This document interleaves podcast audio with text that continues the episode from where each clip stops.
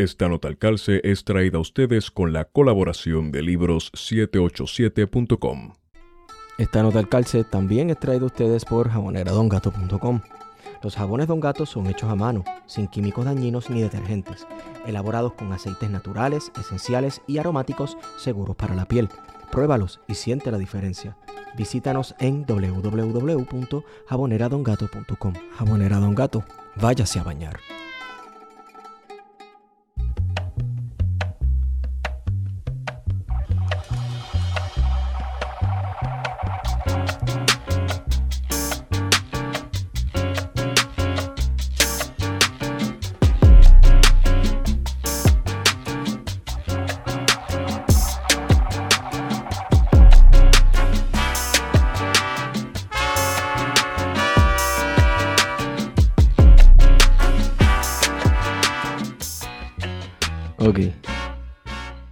Comenzamos. Buenos días, buenas tardes y buenas noches desde este tu podcast preferido, Plan de Contingencia. Les saluda Esteban Gómez y me acompaña como siempre Guarion Expadilla Martí, que es la que Guario. Que es la que hay Esteban y saludo a todas las personas que nos están escuchando. Este, en esta ocasión, ¿verdad? De el tercer o cuarto apocalipsis en el último año y medio, los últimos El dos primero años. de este año. y el primero de este año, exacto. Este, pero tranquilo que tenemos una nueva X-Men, ¿verdad? Que nos va a proteger de cualquier cosa que vaya a suceder. Eh, hemos invitado a, ¿verdad? A nuestro amigo Nieto del podcast The Grey Zone, porque como dijimos, se está acabando el mundo y Estados Unidos va a invadir o no va a invadir a Rusia, eh, bueno, a Ucrania en cualquier momento. ¿Qué es la que Nieto? ¿Qué es la que hay? Saludos Esteban, saludos Wario. Gracias por invitarme nuevamente aquí. Gracias por estar con nosotros. Te pregunto, a la soltada, ¿se va a acabar o no se va a acabar el mundo? ¿Viene o no viene la segunda, tercera guerra mundial? Depende a quién le preguntes, porque si le preguntas al Departamento de Estado o a la Casa Blanca, todos los días te dicen que, que eh, te dicen hasta la fecha. Es inminente. El 16, Las fuentes 16 de indican. febrero. Era el, que- era el 16, ya lo cambiaron porque ahora ya por lo menos Biden dijo, pues déjame decir que es en los próximos días, que es un, es un trecho grande, o sea, y, y no me comprometo. Los próximos días puede ser lo mismo hasta de aquí al domingo como de aquí a verano. Sale Biden ahí frente a un micrófono anunciando, bueno, se acaba de reportar un incidente en el Golfo de Tonkin. Ay, década equivocada, espérate. Hay que ver cuán consciente está Biden de todo lo que está sucediendo. Pero bueno, este, mano, es, eso, esta especulación tan pública, ¿verdad?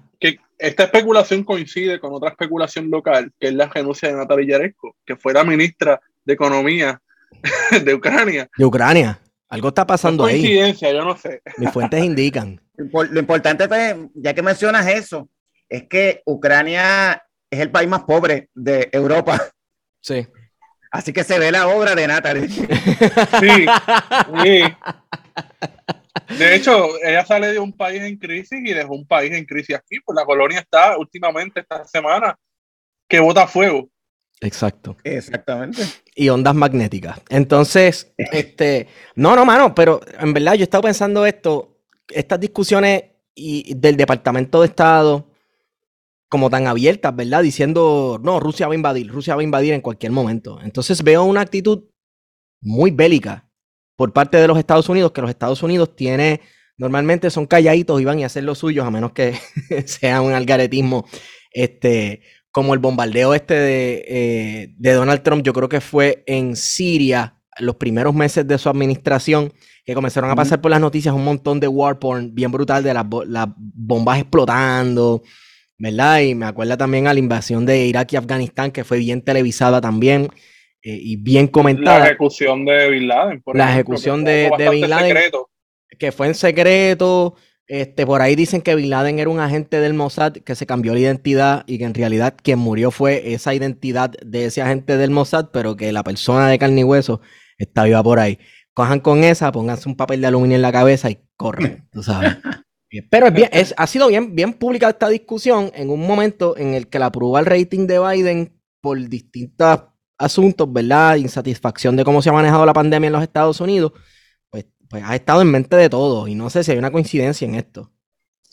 La realidad es que Biden no solamente tiene el problema de la pandemia, tiene el problema de la economía, la inflación el problema de que no, el, su proyecto insignia, que era el Bill Better, no lo pudo, no lo, no lo pudo, no se ha podido aprobar y no se ha podido aprobar ni siquiera es por los republicanos, es por sus propios senadores, porque Manchin tiene eso bloqueado. Eh, él básicamente no ha podido desarrollar ningún tipo de, no ha podido lograr ningún tipo de, de logro significativo en este año. Y siempre se menciona, cualquiera puede, puede saber que cuando lo mejor que tiene que le puede pasar a un presidente norteamericano es tener una guerra porque eso sube tu popularidad. Sí. Aunque en este caso yo no creo, o sea, mi opinión es que Estados Unidos no va a entrar en un conflicto, en una guerra, realmente. Pero lo que está pasando, lo que tú mencionas en el Departamento de Estado es parte de la estrategia que ellos están utilizando. Ellos están utilizando diferentes estrategias para tratar de, eh, digamos, esquinear, neutralizar a Rusia y evitar, ellos, yo tengo mi propia teoría que te la voy a explicar más adelante, yo no creo que, que Rusia en ningún momento tenga la intención de invadir, tampoco es un bluff que ellos no tengan, porque, o sea, porque tú no movilizas todo eso, porque al final si ellos no logran sentarse a la mesa y obtener dentro de la mesa de negociación lo que ellos, lo que le interesa al Kremlin, ellos simplemente no van a recoger todos los motetes y se van porque parte de todo esto es que tú también pierdes credibilidad a nivel internacional. La intención de ellos no es invadir, pero la intención con todo esto es como, déjame ver cómo lo puedo decir, la forma de que tú te sientes conmigo y me hagas caso para poder dialogar unas cosas con unos asuntos que son muy importantes, que yo me da presión. Los rusos negocian con la pistola encima de la mesa. Eh, y no es, no es solamente Putin, siempre ha sido así. Sí, e, eso me acuerda un poco a lo que históricamente ha hecho Corea del Norte en los últimos 20 años, que cada cierto tiempo forma una crisis de misiles, ¿verdad? Y se pone, va a explotar esto, y voy a tirar misiles para acá y para allá, y qué sé yo qué, todo el mundo entra en pánico, y entonces, ok, pues vamos a la mesa de negociaciones, ¿verdad? Con China de por medio, este, siempre diciéndole a los norcoreanos como que date tranquilo, nene. Pero, fíjate que interesante, ¿verdad? Porque Nieto trae el asunto de la guerra, de cómo Estados Unidos lo ha utilizado en algunas instancias. Y no es una, no solamente es exclusivo a Estados Unidos. Pienso, por ejemplo, eh, la década de los 80, Inglaterra y, la, y Argentina. Argentina con una dictadura, ¿verdad? El proceso de reorganización nacional. Y eh, Inglaterra con una crisis, ¿verdad? En el neoliberalismo puro de Margaret Thatcher y se van a la guerra de las Malvinas. Cae básicamente con la derrota de, Argentina, cae la dictadura en Argentina, pero en Inglaterra se reafirma, ¿verdad? El neoliberalismo y triunfa Thatcher. Aquí Rusia también tiene algo que ganar, ¿verdad? Porque Rusia está eh. totalmente aislada. Recibió esta semana o va a recibir esta semana al presidente de Brasil. Eh, recibió en estos días. Que es un loco, ¿sabes? Vamos a, vamos a llamar las cosas como son. Este, Rusia hace el enemigo lo convierte, ¿verdad? En el caso de, Brasil, que es una persona que odiada por todos los presidentes latinoamericanos, todos sus vecinos no tienen relaciones directas con, Brasil o lo tienen en pausa, eh, y lo recibe eh, en un momento de una crisis. Es como que, primero para Brasil, por un lado, uno diría, ¿dónde está el Ministerio de Relaciones Exteriores? Porque no es el momento idóneo para ir a hacer eh, relaciones internacionales a un lugar como Rusia. Y dos, le da a Rusia legitimidad en la comunidad internacional porque está recibiendo a un líder importantísimo, ¿verdad? Porque Brasil es parte del BRIC, eh, que son de, de, las naciones, ¿verdad? desarrolladas eh, y con bastante poder, ¿verdad? Dentro, de la, dentro del sistema internacional. Así que aquí también gana Rusia con el asunto del frontial eh, en el conflicto. No, eh, la realidad es que no solamente, no solamente Bolsonaro, si tú te fijas, durante los últimos dos a tres meses, Putin básicamente, él se ha movido al centro de, de a nivel internacional, el centro de, de los líderes del planeta original normalmente es el presidente de Estados Unidos y, y Xi Jinping son los, son los poderes que, que básicamente están en la palestra la mayor parte del tiempo. Hay una teoría que yo estaba leyendo de, un autor europeo que mencionaba que parte de esto es una gigantesca campaña de relaciones públicas que también está trabajando eh, Rusia y la figura de Putin. Porque si tú te fijas, ¿con quién se ha reunido Putin en todos estos días? El canciller alemán, el pre Macron. Con Macron, sí, correcto Alberto Fernández, el presidente de, el presidente de Argentina, eh, Bolsonaro, eh, el año pasado se reunió con se reunió con Biden, pero ha estado en conversaciones y en sus mire. No, y, lo presenta entonces como una figura pragmática, ¿verdad? Esta persona que escucha todos los, todas las posiciones ideológicas y se convierte en una persona importante, ¿verdad? Dentro de porque Rusia estuvo aislado en un momento dado de la propia Europa, por ejemplo, con Merkel. Sí, sí. Y la realidad es que Rusia está aprovechando este momento. La otra vez alguien me preguntó eso mismo, que por qué lo estaban haciendo en este momento y es que está aprovechando que se, se han, como digo, se, puede, podría decir, se alinearon los planetas. porque Ellos identificaron lo que estábamos hablando. Biden tiene una crisis interna. En Europa en estos momentos tienen una crisis y todo esto se está dando en el marco de la crisis que ellos tuvieron energética, que todo eso tiene una explicación. Primero empezaron diciendo que es que Rusia no le quería vender gas, la realidad no es esa. Es que el año pasado eh, Europa tuvo que gastar sus reservas de gas porque las fuentes de energía renovable, tú dependes de que el viento sople. Si ese año el viento no sopla suficiente, tú no vas a acumular la misma, la misma energía. Y esto fue lo que pasó. la campaña hippie de cerrar las plantas nucleares. No, no. Estamos en contra, aunque estamos en contra de la energía nuclear, ¿verdad? El, el proceso de transición en muchos de los países como eh, Francia y Alemania de transicionar de la energía nuclear a otras fuentes de energía ha provocado, ¿verdad? Una, una crisis de, de, dependencia precisamente del gas que viene de Rusia. Sobre todo Alemania, porque Alemania bajo Angela, Angela Merkel, cuando sucedió el, el, desastre de Fukushima en el 2011, ella automática dijo que iba, automáticamente dijo que iba a cerrar todas las plantas nucleares que tenían ahí y que ellos iban a seguir, pero tampoco es que van a tampoco es que abren eh, plantas de, de, carbón, mucho menos de, mucho menos de petróleo sino que empiezan a trabajar con el gas y las energías renovables, pero las energías renovables todavía es una transición y tú necesitas tener un backup. Y eso fue lo que pasó en esta ocasión. Europa se fue quedando corto, tuvo que utilizar sus reservas, entonces cuando llegó el invierno, tenía que comprarle a Rusia. Rusia aprovechó, Rusia no le ha vendido de menos, ellos siempre le han dicho, yo nunca le he vendido menos de lo que, de lo que se supone. Me parece que no le he vendido más, ellos me están pidiendo más de lo que de lo que tenemos pactado y yo no se lo puedo vender porque yo lo tengo ya comprometido con Asia, con China, con todos los mercados asiáticos, que además de que pagan mejor, pagan al momento. Los europeos, tú tienes que darle otro tipo de precio, se ponen a regatear, no te compran a mayor escala y pues ahí viene la situación. Aprovechando eso, sobre todo la dependencia de Alemania, porque quien tiene la mayor dependencia del gas ruso es Alemania. Y Alemania tiene un problema que Alemania necesita, el, Alemania no tiene plantas eh, de gas licuado para convertir el gas licuado que llegue en los barcos. Por lo tanto, Estados Unidos le puede ofrecer, te voy a enviar gas, te voy a enviar gas, en barcos para allá. Alemania no le sirve.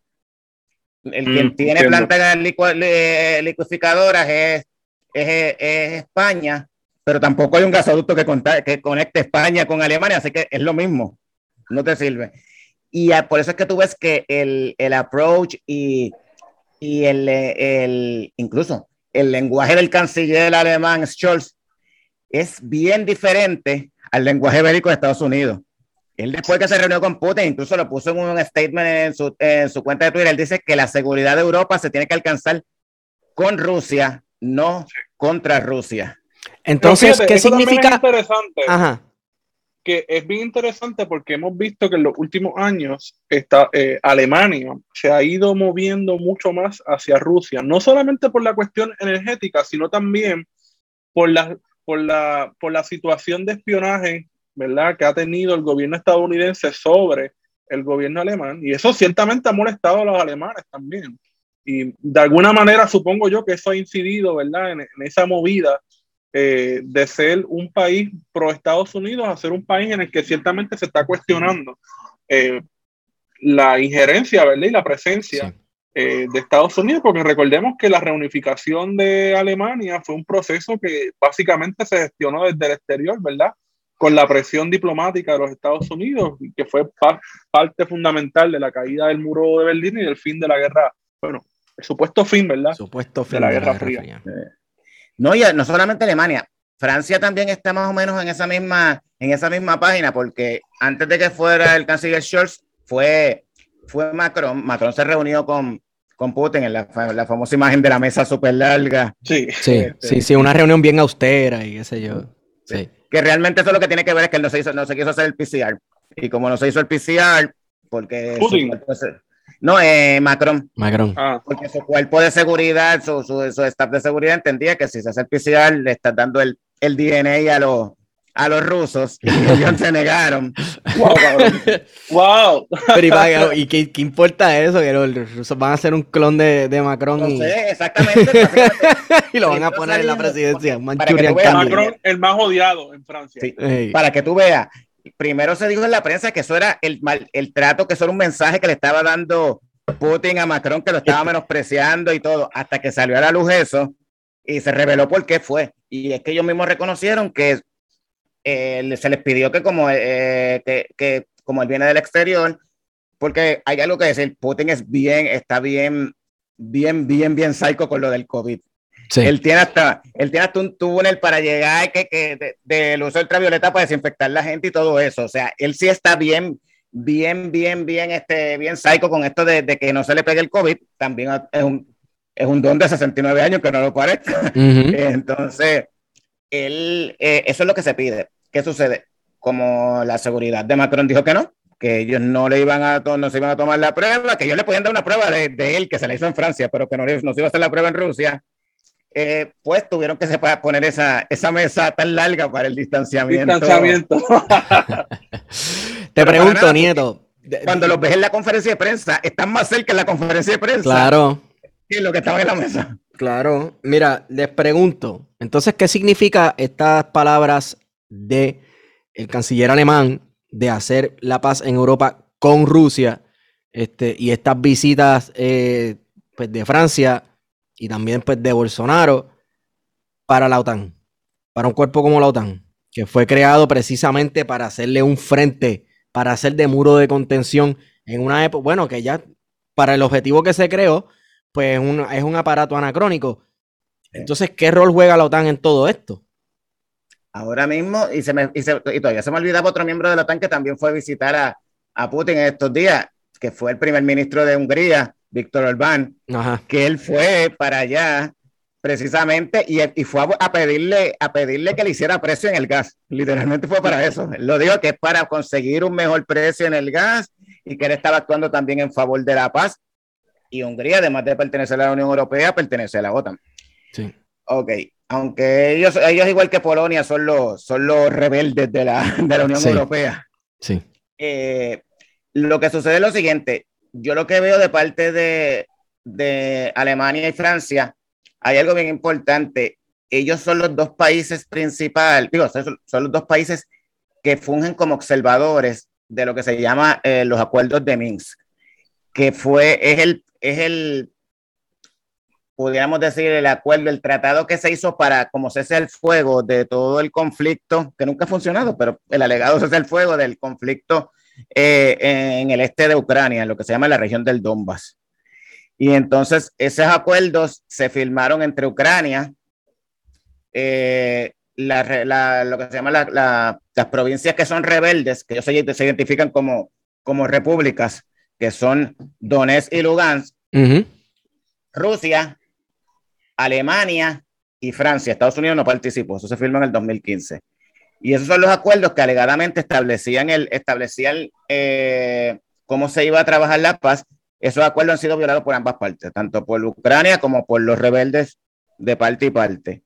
Eh, pero yo entiendo que por lo que yo veo, Francia y Alemania están tratando de empujar que algún tipo de que el acuerdo que se pueda lograr sea en el marco de esos, de, de, esos mismos acuerdos, porque muchos de lo que presentan esos acuerdos puede cumplir con algunas de las demandas que tiene, que tiene Rusia ahora mismo sobre la mesa. Ok. Bueno. Y ellos están negociando esto por su cuenta, o sea, porque sí. Estados Unidos tiene otra forma de cómo está bregando las cosas y tú te puedes dar cuenta, tú puedes ver cómo la prensa estadounidense maneja, maneja la situación versus cómo la maneja la, la prensa europea. Incluso tú puedes ver al presidente de Ucrania uh -huh. que te dice, necesito que me muestren la evidencia de que van a invadir, porque aquí todo el mundo se está yendo, todo el mundo está... Sí. Pero a mí nadie me ha dado ningún tipo de evidencia, pues enséñenme la evidencia. Sí. Sí. También hay un elemento bien peligroso en esta cuestión, por lo menos del lado ucraniano. Y es, yo me imagino que has leído la historia del batallón Azov. Sí. ¿Qué es esto? Está al garete.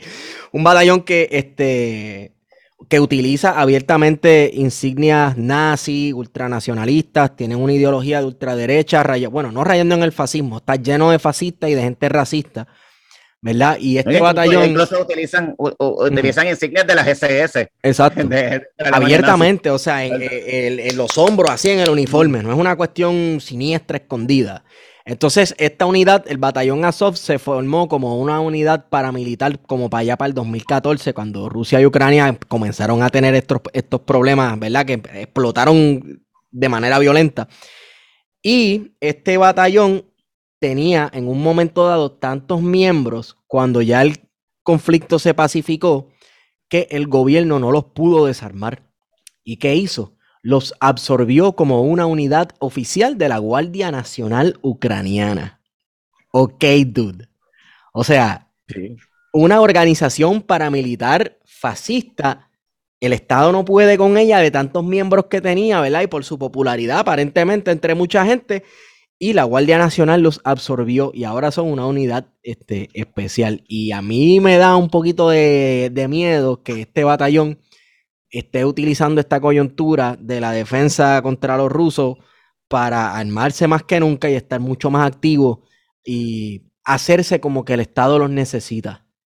Y eso puede llevar a un montón de cosas feas. Ahí, estaba viendo, la es que la prensa occidental también necesita hacer un poco de... es que yo creo que también hay un asunto de que la narrativa ha sido unilateral, ¿verdad? Presentando que la actual crisis en la frontera ucraniana es una escalada solamente de Rusia. Sí. Cuando aquí hay otras cosas, ¿verdad? En, en conflicto. Primero, eh, el hecho de que Ucrania hasta los otros días formaba parte de la Unión Soviética, ¿verdad? De la Unión de Repúblicas Socialistas Soviéticas, que ese proceso de independencia que ocurrió en gran parte de lo que hoy son las repúblicas, ¿verdad? Que pertenecían a la URSS, eh, de alguna manera mantienen una relación eh, bastante cercana a Rusia y por razones obvias. Eh, y que de otra parte hay una población rusa, ¿verdad? Significativa en esa área.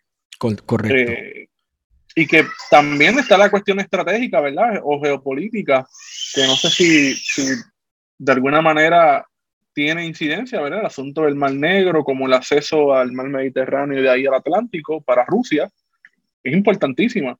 Eh, lo, interesante de todo esto, que nunca se dice, es que pintan que Ucrania se siente amenazada eh, por Rusia, pero rara vez en los medios te pueden decir ¿qué, recibe Ucrania de Rusia? Porque uno de los principales gasoductos que tiene Rusia pasa por Ucrania.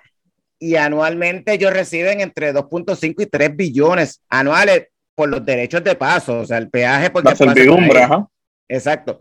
Y en medio de toda esta situación, una de las principales, cuando, ahora que Rusia estaba a punto de abrir el, gasoducto Nord Stream 2, que es el que va por el mar, por el mar Báltico, eh, directamente hacia Alemania, uno de los principales opositores era Ucrania, porque lo que significaba con esto es que le iban a cerrar su, su gasoducto. O sea, ellos se sienten intimidados, se sienten intimidados por, por, Rusia, pero ellos no quieren que Rusia eh, deje de pasar el gas por, por, su territorio. Al contrario, tienen que pasarlo por ahí, no puede ser por otro lado.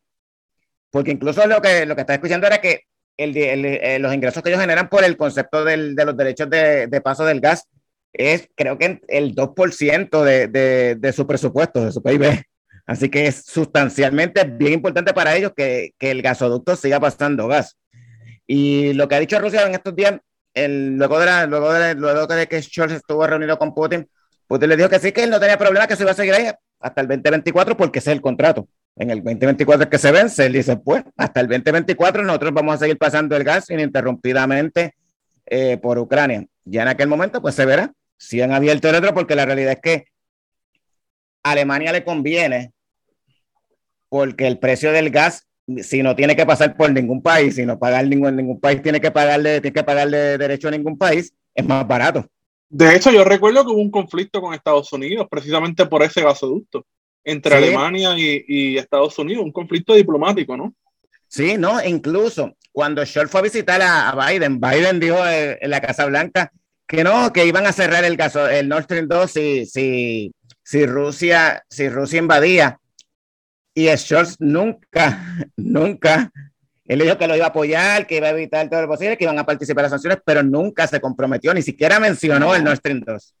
Porque en Alemania, o sea, para ellos es una cuestión de vida o muerte. Y no solamente, no solamente para, para calentar los hogares, su economía corre con eso. hay un asunto también, ¿verdad? Que, que ah, me imagino que incide también en esta situación, que, que es que Ucrania es el granero de Europa, específicamente de Rusia. ¿sabes? Es el mayor productor agrícola de toda la área. Eh, y Rusia, ¿verdad? Es su principal importador, su principal, eh, comprador de las exportaciones ucranianas de Rusia, eh, su principal importador son los rusos, así que hay una relación económica bien estrecha, ¿verdad? Y de dependencia, claramente. Por lo tanto, más allá de, de, ver esto, hay una injerencia clara, ¿verdad? Directa del gobierno ruso. Porque obviamente no le conviene que, que, Ucrania desee ingresar a la OTAN. No, e incluso eh, yo lo expliqué una vez en mi, podcast, eh, porque la realidad es que muchas, ah, desde, el lado, desde este lado del Atlántico, a veces la psiquis de Rusia, cómo piensa realmente, no estoy hablando de Vladimir Putin, Rusia, porque Rusia, Rusia es un país, es el país más grande del mundo, es como una ah, séptima parte del, del, del, de la superficie del globo terráqueo, pero cuando te pones a analizar, ellos no son ni europeos pero tampoco son asiáticos, son rusos. Sí, eso, eso es un debate, eso es un debate eh, filosófico y cultural que lleva, bueno, desde la Rusia imperial, este, que algunos zares lo resolvieron diciendo vamos a francesarnos, otros dijeron no señor, nosotros somos eslavos, otra cosa eh, totalmente distinta, y hay una película rusa que se pondera sobre este dilema, creo que salió en los noventas, eh, y es una maravilla del cine, se llama Russian Ark. Y la, película es una maravilla porque este, eh, es todo una sola toma, sin parar. No hay cortes de tomas, tú sabes. Y el director y los camarógrafos hacen maravillas con sus instrumentos.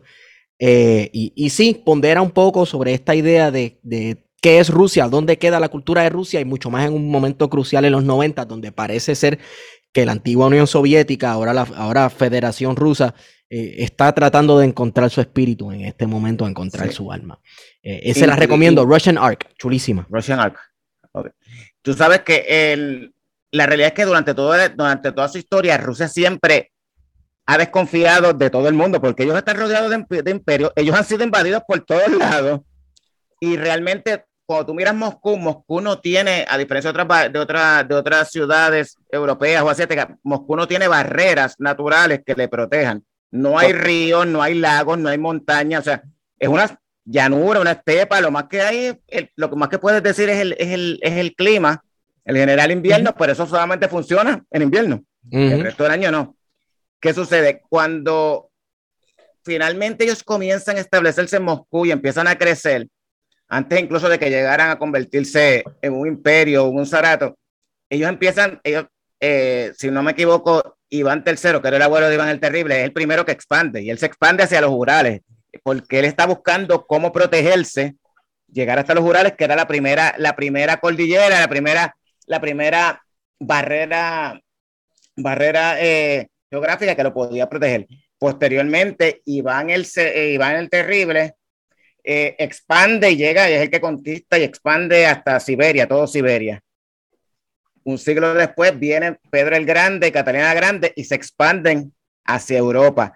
Y la razón por la que los rusos se expanden es precisamente por eso, porque ellos necesitan sentirse, para ellos sentirse seguros, ellos necesitan tener un espacio grande que pueda proteger el núcleo de la población, que es Moscú, San Petersburgo, todo este tipo, todo este tipo de áreas. Porque es que durante todo el tiempo ellos han sido invadidos por los mongoles, por los tártaros, eh, los mongoles son los tártaros, por los, por Francia también, también intentó, eh, por las japoneses, japoneses también. Esa, la perdieron fea. Exactamente. Sí. eso fue un error de, del, del, del último sal. Porque esa guerra no les convenía. O sea, realmente el problema, uno de los principales problemas que tiene Rusia es que es grandísima, pero Rusia no tiene salida a mares cálidos. Exactamente. Por eso el Mar Negro es importante. Es importante para ellos. Ellos en un momento dado trataron de conquistar, eh, en la época del, del, Imperio Otomano, trataron de llegar hasta allí para poder tener un acceso y una salida al Mediterráneo y no pudieron. Aunque afortunadamente, gracias a la contaminación y el desastre de la industrialización en China, en Rusia, Estados Unidos, pues ya ese problema del congelamiento en los mares del norte, pues. exactamente. ya no tanto, no tanto. No, cuando tú le preguntas, tú, o tú le preguntas a Putin, Putin no tiene problema con el calentamiento global, porque en la medida que se van descongelando el petróleo. está viendo una nueva ruta, una nueva ruta comercial. Exacto. Correcto. Pero correcto. basado en eso, ellos tienen esa mentalidad. Entonces, ¿qué sucede? Sí. Cuando, se des, cuando se desintegra la Unión Soviética, como mencionabas tú, Esteban, esa década del 90 fue la peor década para, para los rusos. O sea, tanto económicamente como militarmente, como socialmente. Digo, para la mayoría de las personas, porque Exacto. para la minoría que era del Partido Comunista. Sí. Exacto, esos se hicieron millonarios y se volvieron oligarcas. Exactamente. En el caso de Ucrania, por ejemplo, en el caso de Ucrania, que es el caso de otro, de otras repúblicas de la Unión Soviética, pasó lo mismo. Que miraron rápidamente, exacto, esas minorías miraron rápidamente los modelos occidentales y le hicieron neoliberalismo a la mala.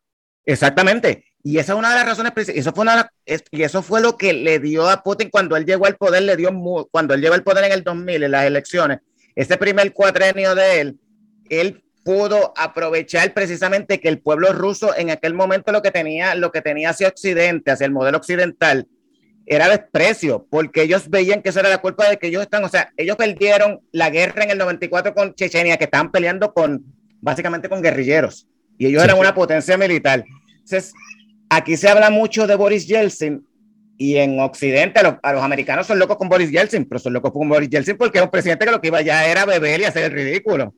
Sí. Clinton sí. era loco con él precisamente con eso. Por eso es que decían que en esos años aquellos, para ellos, para los americanos, los, los 90, los, los, la década del 90 para Rusia es, es, es, increíble, esa es la mejor época. Nadie en el momento, poca gente, poca gente sabe, poca gente recuerda que Boris Yeltsin, que era querido por Estados Unidos y por Europa y todo, tuvo un problema con el Parlamento en el 93. Y el Parlamento le votó en contra y ¿qué le hizo? Él le tiró los tanques. Sí, sí. Sí. Le tiró los tanques y cambió la constitución para entonces asumir más poderes, pero nadie en Estados Unidos ni nadie en, en Europa dijo nada, porque incluso hay una frase, hay una frase que, que mencionó un subsecretario de Estado que decía que, que dijo Bill Clinton, que él dijo, Yeltsin borracho es mejor que cualquiera de las otras opciones que hay allá en Rusia. o sea, que era un, un he's a son of a bitch, but our son of a bitch este, Exactamente. atemplado a las nuevas realidades de la posguerra fría. Sí, porque acuérdate que él iba allá, o sea, se emborrachaba, salía nudo de la Casa Blanca, porque sí, eso le pasó, es una este... anécdota, que, que se quedó en la Casa Blanca. Recordemos este... que la, la, el Hollywood nos legó un gran, una gran cantidad de películas sobre la posibilidad de que las armas nucleares cayeran en manos Ah, de... es que ese era el miedo. El Ese miedo era el miedo era en los 90, todas las en los 90, que estas armas, ese, rogue nuclear. nuclear weapons, que alguien de Chechenia o algo así le cayera en sus manos un arma nuclear y que la explotara en Nueva York o lo que sea. Este, eh, eh, antes era eso, este, los, los rogue nuclear weapons en los 90. Y Ucrania tenía un armamento, tenía un gran arsenal nuclear. Lo que sí. sucede es que cuando se desintegra, porque cuando se desintegra la Unión Soviética, ellos tenían un gran armamento nuclear. Además, las tres repúblicas que tenían eh, arsenal nuclear era, era Rusia, Ucrania y entiendo que Kazajistán y en Ucrania lograron convencerla entre, entre Estados Unidos, la OTAN y Rusia para que se diera y le pasara sus armas, sus armas nucleares a, a Rusia. Y menos mal que fue así, porque en, en, este mismo conflicto, si tú no podrías, sería básicamente una situación como la que tienen ahora mismo Pakistán y la India. Dos sí. potencias nucleares colindantes, o sea que es un peligro. Con un nivel, con un nivel peligrosísimo de, ¿verdad? de mezcla de nacionalismo y religión, que eso es un powder keg, como dicen en inglés, tú sabes. Exactamente. Sí, sí, y lo que tú mencionabas acerca de, acerca de los de los grupos de extrema derecha y supremacistas en Ucrania, trasciende incluso más allá del, del batallón Azov porque hay varios otros grupos y todos estos grupos se activaron después de la, durante las protestas del Euromaidán, cuando en aquel momento, porque siempre que te lo pintan, te lo pintan como que eran unas protestas pro-europeas y, y pro-democracia, pero allá habían varios grupos, eh, una gran, un gran por ciento eran grupos supremacistas eh, que estaban marchando. Exactamente. Y ellos están, y de ahí es que surge el batallón Azov y surgen otros grupos, y estos grupos son los mismos que empezaron, que, que estuvieron batallando y peleando por, llevan siete años peleando allí en, el, en la región del Donbass. Eh, y en, eh, Donetsk.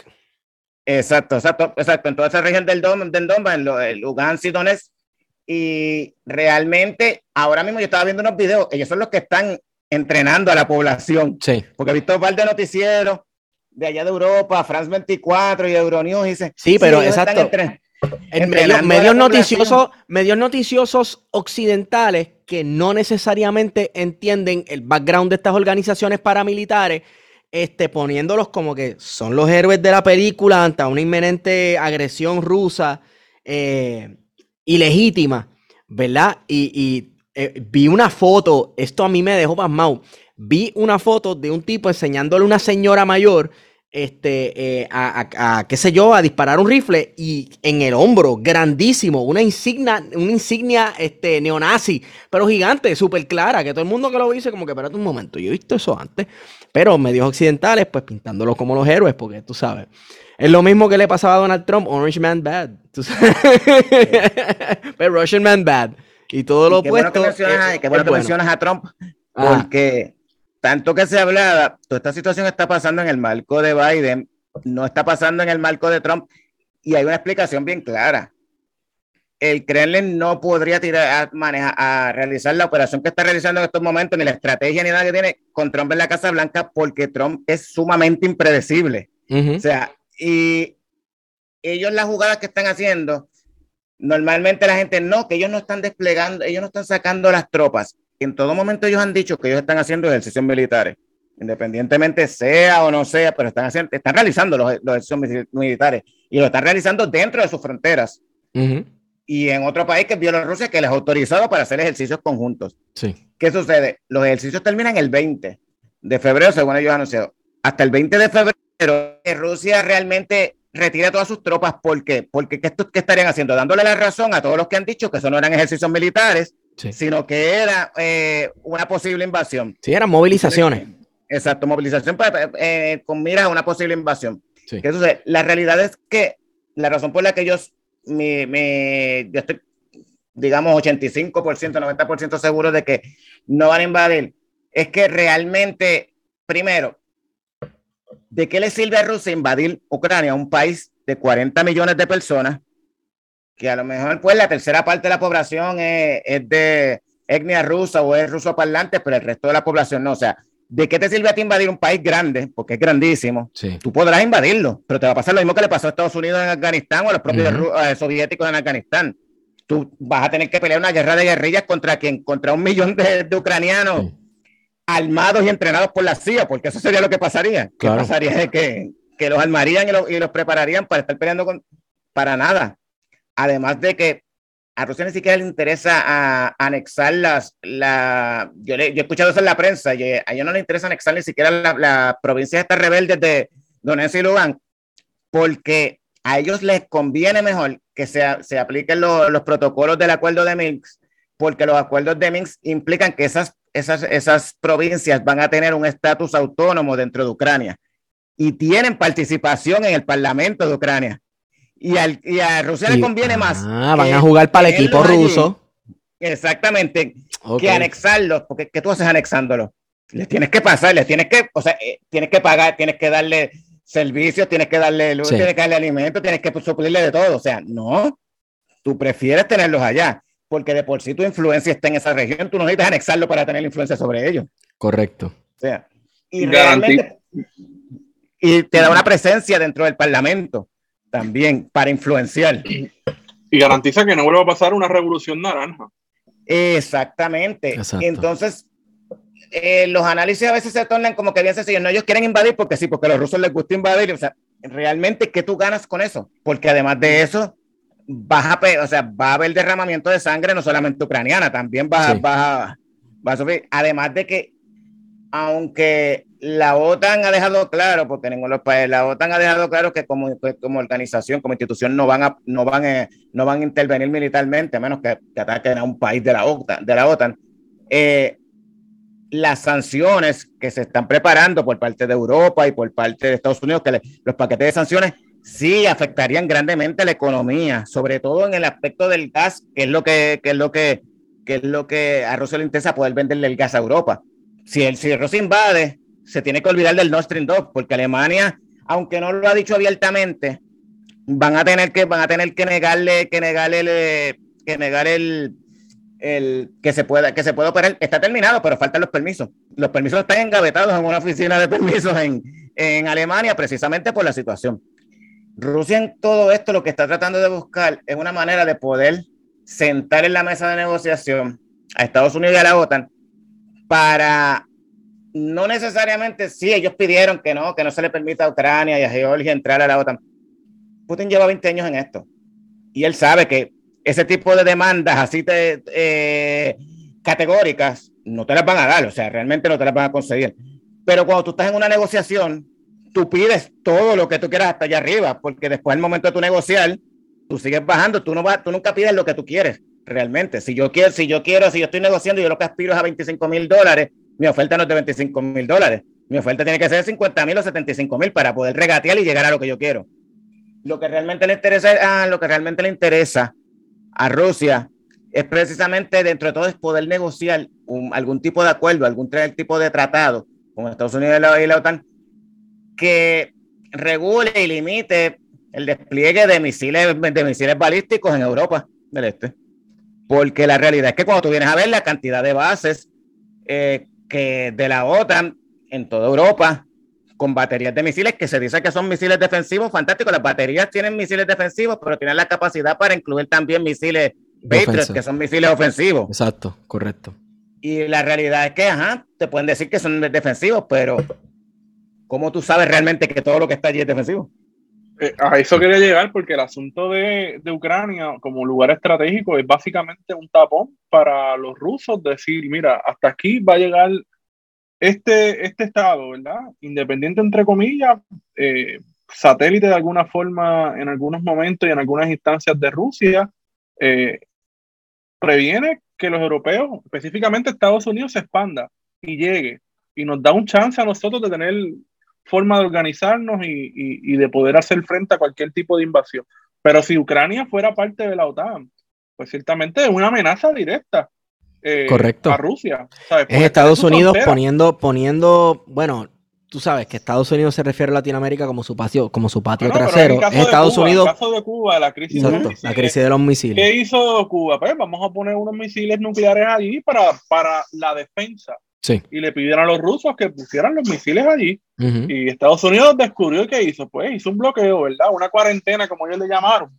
Y forzaron la negociación entre, entre Nikita, ¿verdad? Eh, para que sacara los misiles. Y aunque hubo una garantía, ¿verdad? Eso molestó a Fidel Castro bastante. Por el asunto de que nunca lo incluyeron en la negociación. Las negociaciones fueron entre Rusia, entre la Unión Soviética y los Estados Unidos directamente. Nunca pusieron a Cuba dentro de las, de las negociaciones. Y, que no se menciona que dentro de ese conflicto había otra situación. Era que Estados Unidos tenía eh, misiles nucleares en, Turquía. Turquía. en aquel momento eran los más cercanos que había. Y aquel momento era Turquía, imagínate, mira cómo se ha seguido expandiendo, que el punto principal, uno de los puntos que tiene, eh, que menciona Rusia como las líneas rojas, es que dice que cuando cayó la Unión Soviética, cuando se desintegró la Unión Soviética en 1991, la OTAN estaba compuesta por 16 países. En la actualidad la OTAN está compuesta por 30 países, casi el doble. Y el propósito de la OTAN, ¿qué era? Era precisamente para, para contrarrestar la Unión Soviética y el pacto de Varsovia y todo este tipo de cosas, pero el bloque comunista. Si ya no existe la Unión Soviética, pero ha duplicado el tamaño y lo peor aún, ha seguido expandiéndote hacia, hacia, hacia la frontera. Rusia. Exacto. El punto principal de la línea roja respecto a, Ucrania es que el, y así mismo ya lo han explicado, el, el hecho aquí es que la razón por la que las potencias nucleares tienen misiles nucleares no es para utilizarlo. Es un deterrent. Es- exactamente. Deterrent. ¿Qué sucede? ¿Qué sucede? Que tú le dices a la otra parte, o sea, si tú me atacas, fine, me vas a, me vas a descojonar, pero yo me voy a asegurar de hacer lo mismo y el planeta se fue a la mierda. Eso se llama MAD, Mutually Assured Destruction, que era la pesadilla de todo el mundo que no fuera Estados Unidos o la Unión Soviética, es que estos dos se volvieran locos y se destruyeran a ellos mismos y en, co- en coincidencia, ¿verdad? Porque eran decenas de miles de bombas nucleares, pues el planeta completo. Exacto. Pero eso como que no, no es muy práctico hoy porque no estamos viviendo necesariamente en un mundo bipolar. Y aquí quiero entrar en otro tema. Bueno, no en otro tema, pero, o sea, ¿qué cuadro pinta China en todo esto? Porque yo lo que Sí. estoy viendo esta acción de, de Rusia es decir, en un mundo que aparentemente estaba bipolarizado, bi- eh, polarizado entre Estados Unidos y China, ¿verdad? Que es lo que se ha estado hablando principalmente, los dos rivales principales es Rusia diciendo, yo soy relevante todavía. O sea, Rusia Exactamente. hace- eh, eh, eh, confirmando su relevancia y- en la geopolítica. Sí, no, realmente es eso. Y terminando lo que te estaba mencionando de, de- de- respecto a los misiles, el punto de ellos es que ahora mismo las bases más cercanas con misiles que ellos interpretan que pueden ser misiles nucleares como que no pueden ser, pero tienen baterías de misiles, están en Polonia y Rumania. Rusia dice, mira pues, si me envías un misil desde ahí, en lo que llega a Moscú, se echa aproximadamente 15 minutos. 15 minutos me da tiempo a mí a, si tú me envías los, si los detecto, pues yo aprieto también mi botón y te puedo enviar y te lo puedo enviar a ti. Pero si tú me pones, si Ucrania entra en la OTAN y tú me pones bate- una batería de misiles en Ucrania, el tiempo se reduce a 6, 5 minutos. Ujú. Eso no me da tiempo a mí de reaccionar. Y por lo tanto, se anula todo este concepto de que las armas nucleares son un deterrence, Ujú. sino porque realmente yo no tendría la forma, tú, estás, tú estarías tranquilo de que no me daría mi tiempo de poder reaccionar para poder eh, contrarrestar y todo se va a la mierda, pero Sí, básicamente, y se escucha bonito, pero no se escucha bonito para ellos. correcto. Y la mayoría, y aquí mucha gente dice, nada, pero es que la OTAN no va a hacer esto, la OTAN, o sea, la primera operación militar de la OTAN vino después de la desintegración de la, de la Unión Soviética, que fue todo lo relacionado a la antigua Yugoslavia. Sí, sí, sí. Después luego en, yo creo que en Kosovo se metieron también. Exacto. En la década del 90, todo fue Sí. en la década del 90, después de que se desintegra. Y era una, y en aquel momento, ni Yugoslavia ni ninguno de estos países, sí es una operación que ellos votaron pues, en, en- en favor de la paz y todo eso, pero después, que, ¿cuáles fueron las otras operaciones? Sí, Afganistán, Irak, Libia. El ejemplo más claro es Libia. Uy, Sí. Que fue un desastre. saluda a los Clinton. Exactamente, y todavía se están viendo los resultados. Clinton tienen do- do- dos en el cinturón bien apuntadas que son Haití, que es la cherry de los Clinton, y Libia. Digo, sin, sin olvidar, ¿verdad? Que la cuestión de Libia también ahí tuvo que ver mucho Francia e Italia. Francia y, y, y Cameron, eh, el primer ministro británico. Y Sí. ahora mismo, ahorita estábamos hablando de que a Biden le convenía, a otro que le conviene también cualquier tipo de, de- de conflicto es a Boris Johnson porque él está a punto de que está a punto de que lo, lo, lo remuevan como primer ministro por Sí. todo el revolú del Partygate y los paris y todo ese tipo de cosas durante la pandemia. Sí, sí, sí. Está que ni los conservadores lo quieren. No, esos son los peores. Ellos, ellos se apuñalan entre ellos mismos. Ellos, ellos están locos por removerlo. Lo que pasa es que están esperando un informe, están esperando un informe de Scotland Yard al respecto. Pero cada vez que, o sea, él ya ha ido como tres veces a- al Parlamento a pedir perdón. Y cada vez que él va a pedir perdón, al otro día viene y le saca el periódico una nueva fiesta. Diablo. La, la última vez le sacaron una foto porque él decía que él no sabía que era una fiesta y que era, él pensaba que era, sí, era una reunión de staff donde pues había unos refrigerios. Y cuando saca, le sacaron una, fie- una foto de adentro donde hay un tipo con un, un collar hawaiano y hay otra botella de champán, de, de champán encima de una mesa. Refrigerios. Exactamente. O sea, el collar hawaiano nada más. Ya se te cae, y él está al lado del tipo. O sea, ya se te cayó el argumento de que Claro. tú pudieras decir, no, esto no era una. Yo pensaba que esto era, estábamos reunidos aquí con mi staff y lo que hicimos fue que pedimos refrigerios para seguir, para seguir. Era un party. Bien The Office. Literalmente, eso si tú ves, cuando tú ves la imagen, tú dices, esto es The Office. Digo, y tú ves, bendito, tú ves el demeanor de, de, de Boris Johnson y es como que este tipo es un odio loco, tú sabes. Por eso envió, por eso es un fenómeno, es un fenómeno Sí. que estamos viendo, ¿verdad? De figuras como Trump, figuras como No. Bolsonaro, Incluso- Bolsonaro, la, la ministra de Relaciones Exteriores de- del Reino Unido, Ajá. eh, es, ella es un personaje y ella le enviaron a, a reunirse con, eh, con Lavrov, el ministro de Relaciones Exteriores de, de Rusia. Que técnicamente a Lavrov tú le puedes decir que él es, el- él es el decano de los ministros de Relaciones Exteriores porque él lleva desde el 2004 en ese puesto. Y ese señor, o sea, lo que él no sepa, o sea, él vive para eso. Y yo me estaba riendo porque estaba viendo, vi un, un tweet de una, de una cuenta española que yo sigo, que es más de, de defensa y, de, y, de, y de- de Fuerzas Armadas, pero él se reía porque él decía que Lavrov tiene que tener en su oficina una pared llena de las fotos de todos los diplomáticos y ministros que han ido allá a Rusia, que él ha barrido el piso con ellos.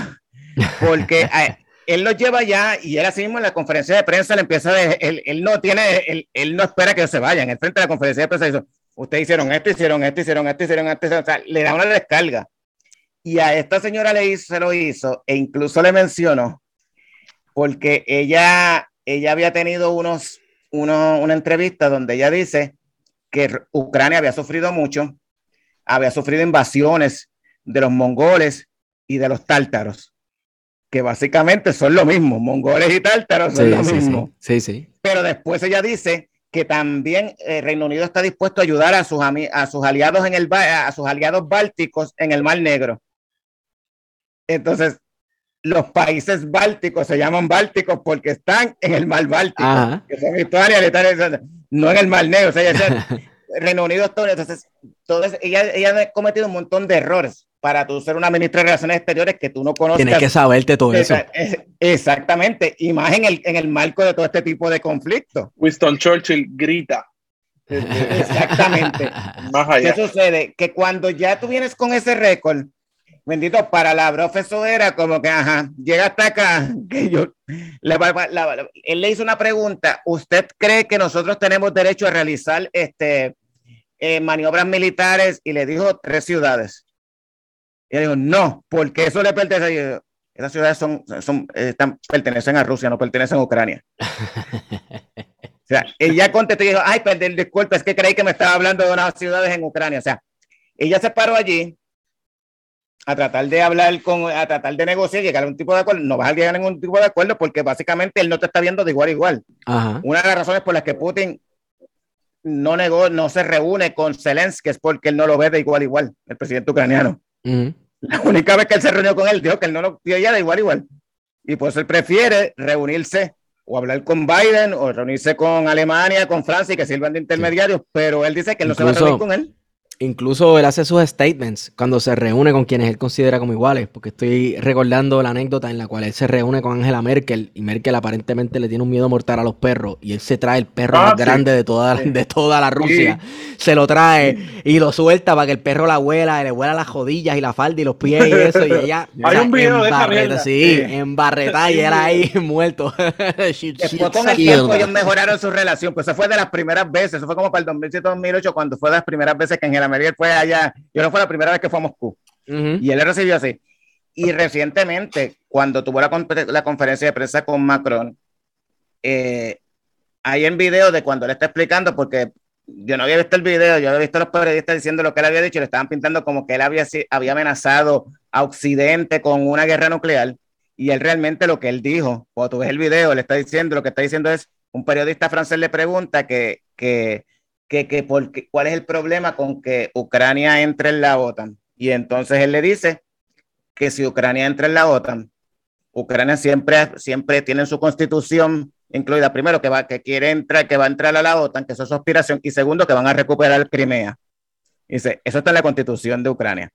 ¿Qué significa eso? Si, la, si Ucrania entra a la OTAN e intentan recuperar Crimea por la fuerza, todos ustedes, los países de la OTAN, se van a ver arrastrados, sin Sí. ustedes querer, se van a ver, arrastrados en una guerra. Y probablemente ustedes son una alianza de 30 países que quizás tengan un mejor, quizás puedan tener, Rusia no puede competir quizás con 30 países, con una alianza de 30 países, pero a ustedes se les olvida que nosotros somos una de las principales potencias nucleares. Y al final no va a haber ganadores y todos se van a venir a ver, ver arrastrados por una determinación que diga que, que, que, que pueda hacer arbitrariamente el gobierno de Ucrania. Y técnicamente cuando tú vienes a ver... Oye, pero es tienen- válido decir eso porque está hablando de defensa. Él está hablando de Exactamente. una cuestión defensiva.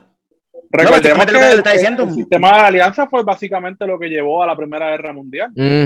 Alianzas de ese tipo, ¿verdad? De que llevaban a uno de los países a tener que actuar en defensa del otro. Si Mengano no, se mete, fulano también. Pero si fulano se mete, el otro también. Pero si el otro también, significa que aquel tiene que de esto. Y si atacan a este, o sea, y todo eso, súper No, gracioso. Dice, van a, van- en, cua- en- un abrir y cerrar de ojos, van a verse, van a verse amarrados por el artículo 5 de la OTAN, que es el que dice que si atacas a un miembro de la OTAN, pues todos los demás Sí, tienen atacas a que, todos. que responder. Exacto. Pues le dice, y probablemente ustedes me van a decir, ustedes son una alianza de 30 países, quizás nosotros no podamos competir directamente como eso, pero ustedes se Oh. les olvida que somos una de las principales potencias nucleares y Aquí tendremos hay que algo responder. interesante, algo interesante. Me viene a la mente rápido que en el conflicto de las Malvinas, Estados Unidos pertenece, ¿verdad?, a la Unión Latinoamericana, en que también hay un pacto en el que si una nación latinoamericana es atacada por otra, tienen que salir todas en defensa, pero también pertenece a la OTAN. Y Estados Unidos se quedó y tomó postura por, por Inglaterra, naturalmente. Sí. Y se Y quedó a la vez apoyando. Lo que sucede es que la OTAN tiene una cláusula que, por ejemplo, las defensas son o en territorio europeo, si son atacados en territorio europeo o en territorio de Estados Unidos o de Canadá. Porque incluso si, es, si, si los, las, provincias, la- las provincias de Ceuta y Melilla que están en África y España forma y pertenecen a España y forman parte de la OTAN, no están cubiertas por el artículo 5 del Tratado de la OTAN. Mm, porque no está en Europa, exacto, aunque sean territorio español. Y eso fue hecho precisamente pre- pensando en que muchas po- eh, en las, po- las posesiones o colonias que pudiera tener todos los países europeos, evitar a llevar a todo el mundo a amarrar a, un- a un- a un conflicto grande Claro. por algo que no afectaría a Europa realmente. Ha- Hay países eh, fuera de, de Europa que son parte de la OTAN. Estados Unidos y Canadá. solamente Estados Unidos y Canadá. Es que en Exacto. algún momento yo pensé que, que Colombia tenía una simpatía por intentar entrar en el, pero quizás es que me estoy recordando de algo viejo, que quería pertenecer a... Colombia lo que pasa es que tiene una gran, eh, tiene una gran eh, cooperación militar con Estados Unidos y o Sí. sea, y en todas, eh, básicamente en todas las bases de Colombia hay militares eh, americanos. O sea, no hay bases, ya no hay bases realmente de Estados Unidos en Colombia, pero hay, pero es como si las hubiera. Hay algunas bases que son Sí. básicamente de, de, de la mayoría son militares americanos y no, y no colombianos. Por eso también este, la efectividad de los mercenarios colombianos en el golpe de Estado, bueno, en el magnicidio que se hizo en Haití, porque esta gente está súper entrenada, además de que tiene este una experiencia brutal, ¿verdad? Peleando contra guerrillas en la selva, entrenados por la CIA, siempre tienen que estar con los cañones enfilados porque quedan al lado de Venezuela y muchas de estas bases ahora son muros de contención contra la influencia del chavismo, lo que sea, o un, un mecanismo para ejercer presión a Venezuela.